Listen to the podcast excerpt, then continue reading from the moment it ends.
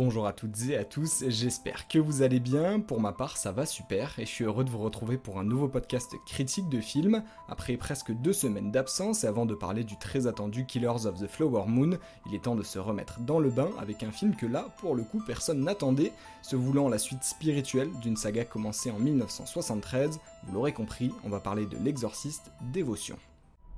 Vous avez déjà vu une chose pareille? Maman? Non. Par contre, je sais que certaines personnes ont connu ça.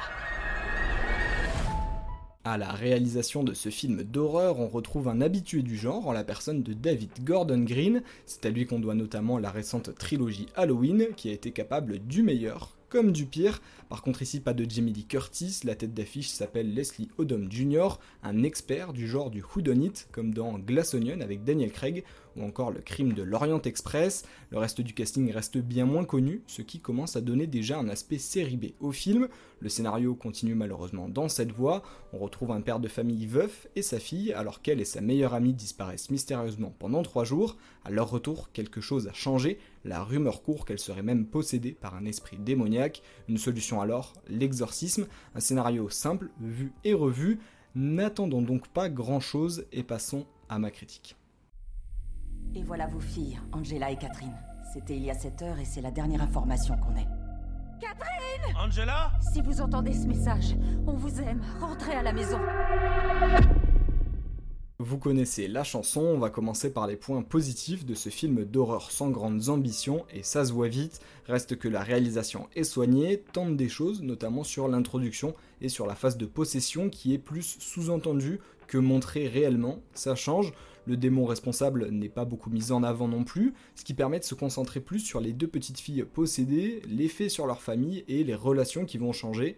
En parlant des personnages, ils sont joués par un casting qui fait le minimum, ne se transcende pas, mais le nécessaire est fait, surtout quand on sait ce que les films d'horreur proposent d'habitude, là ça fait largement le travail.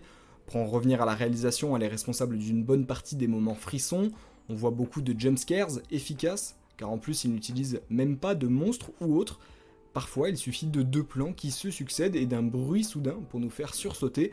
On revient à la base finalement de la peur et étrangement ça marche et se démarque plutôt bien des autres films du même genre. À ça on rajoute deux ou trois autres scènes plus psychologiques et on voit que quand le film le veut, il peut vraiment nous faire peur et nous mettre la pression.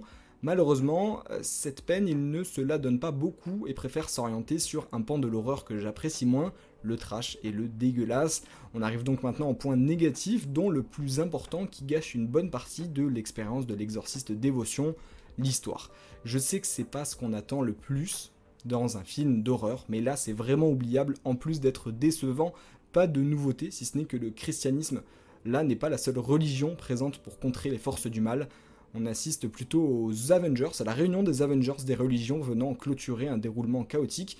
D'abord, l'introduction met en place des idées intéressantes, comme le deuil, puis vient l'élément déclencheur, la possession, et là les personnages, en plus d'être plus idiots les uns que les autres, se font clairement dépasser par les événements, pas vraiment de milieu pour le film, et donc on passe vite à la conclusion, victime d'un grand manque d'ambition. Tous les personnages se regroupent dans un salon pour y passer 20 minutes, et essayer finalement à tour de rôle d'être épique, ce qui rate bien franchement. J'en suis venu à rigoler du ridicule de la situation dans la salle, et pris comme ça, bah finalement c'est assez sympa, il faut le dire. On a une, une apothéose moyenne qui dégoûte plus qu'elle n'effraie. La conclusion servira à tenter de dresser des morales gnangnang et nous faire prendre conscience que rien n'a bougé entre le début et la fin du film. Le film aura juste fait du surplace. Pour les fans d'horreur, vous n'aurez même pas peur, et ça c'est énervant. J'en ai vu des films avec une mauvaise histoire, mais qui se donnaient la peine au moins de nous faire peur pour rien. Mais là, même même pas. Donc, amateur ou pas, passez votre chemin. N'aie pas peur. On s'est déjà rencontrés.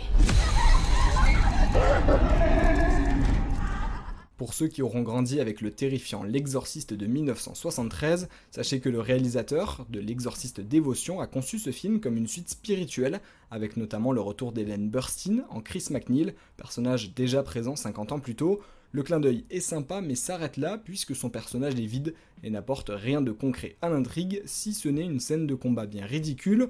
Les suites de l'exorciste, on les avait déjà eues en 77 et 90 et s'arrêter là aurait été préférable après avoir ranimé avec brio puis enterré de manière désastreuse la saga Halloween. David Gordon Green semble en quête pour répéter son affaire avec nos sagas horrifiques préférées. Je n'ai pas hâte de voir la suite car vous l'aurez compris, je ne vous conseille pas franchement ce film, sauf pour les fans de possession, si ça existe. Nous, on se retrouvera bientôt pour parler de Killers of the Flower Moon, en espérant que les grandes attentes placées en ce film seront récompensées. D'ici là, je vous dis à bientôt et portez-vous bien.